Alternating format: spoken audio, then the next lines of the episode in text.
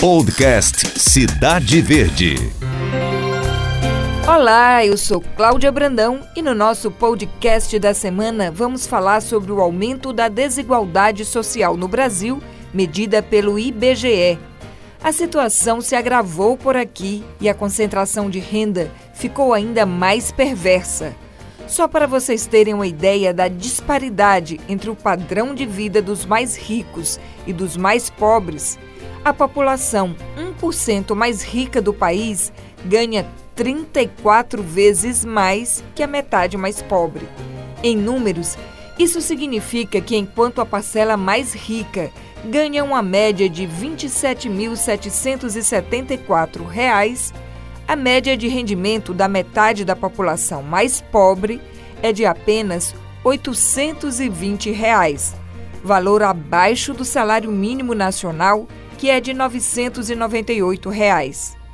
Um quarto da população brasileira, ou seja, 52 milhões e meio de pessoas, vivem com menos de 420 reais per capita por mês. O Piauí é o quarto estado brasileiro com maior registro de extrema pobreza no país. Fica atrás apenas do Maranhão, Alagoas e Acre. E o que o IBGE considera extrema pobreza? O percentual da população com rendimento domiciliar menor que 1,9 dólar por pessoa, o que representa pouco mais de 8 reais.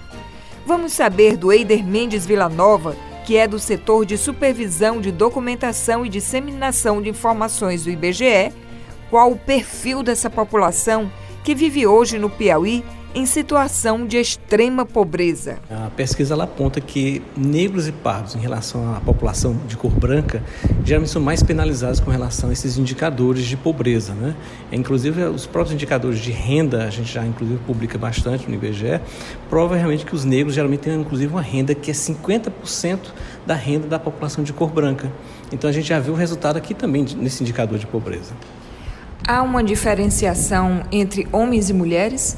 Sim, também a gente percebe, inclusive na, na, própria questão também da renda, né, em geral, as mulheres recebem aqui no Piauí cerca de 90% da renda do homem, o que reflete também na renda média das mulheres. Então, mulheres geralmente têm um perfil de uma, uma mais incluídas na linha de pobreza do que os homens. E para fechar um ciclo de pobreza que só agrava a situação, o Piauí tem o maior indicador de falta de esgotamento sanitário no país e o segundo maior de ausência de lixo.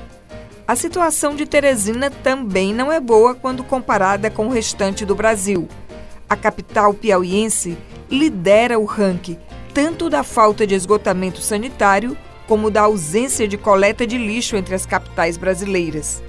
Quem cresce em meio a essas condições de falta de saneamento, que obviamente compromete a saúde, tem também mais dificuldade de romper essa barreira da miséria. Com certeza, na verdade tem uma ligação com a outra. As pessoas de cor branca ou preta, por exemplo, tendo uma menor renda do que a população de cor branca, tem condições menores de comprar uma casa em uma melhor localização, onde tem acesso a saneamento básico, né, acesso a, a esgotamento sanitário, por exemplo, e há locais também que tenham acesso, inclusive, à coleta de lixo decente. Né? Aqui em Teresina mesmo, por exemplo, ela, a gente percebe que as pessoas de baixa renda estão geralmente morando em favelas ou em locais mais afastados que não têm acesso à coleta de lixo, que já inclusive é um serviço bem é, alargado em Teresina, onde cerca de 94% da população já tem esse acesso.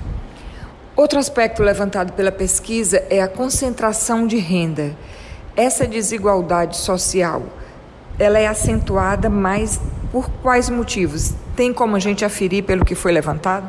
Bem, geralmente se percebe, por exemplo, até a questão do estudo. É uma das coisas que faz com que a população de, que tenha menor acesso à educação tenha uma menor renda. E geralmente quem tem menor acesso à educação é a população preta e parda. A gente percebe no recorte, com base na educação, já esse reflexo, por exemplo, numa menor renda e, por conseguinte, também até na pobreza também da sociedade. O estado do Piauí registra 41,9% da população vivendo em situação de pobreza e 14,2% em situação de extrema pobreza. Na outra ponta do mapa está Santa Catarina, o estado com menor número de pessoas vivendo na pobreza ou extrema pobreza. O Piauí até que registrou uma leve queda na taxa de desemprego da população entre 2017 e 2018, de 13,5%, índice registrado no segundo semestre de 2017. Esse percentual de pessoas sem emprego passou para 12,3% em 2018. Mas ainda assim, o Piauí possui o quarto menor rendimento domiciliar por pessoa do Brasil. O valor é de 806 reais, o que equivale a 60% da média do rendimento verificado no país. O maior rendimento médio domiciliar per capita está no Distrito Federal. Em Teresina, o percentual de pessoas que vivem na linha da extrema pobreza é de 5,3% e na situação de pobreza, 29,3%. O que a gente observa é que Teresina, mesmo sendo a capital do estado, onde se concentram os serviços administrativos e um forte setor de serviços, ainda registra um índice alto de pobreza. 29,3% é quase um terço da população. Onde está concentrada hoje a maior oferta de empregos? Aí, na realidade, eh, nós temos uma parte em termos de empregos na agricultura como um todo e é, na área do setor público e comércio. Esses são os três principais setores.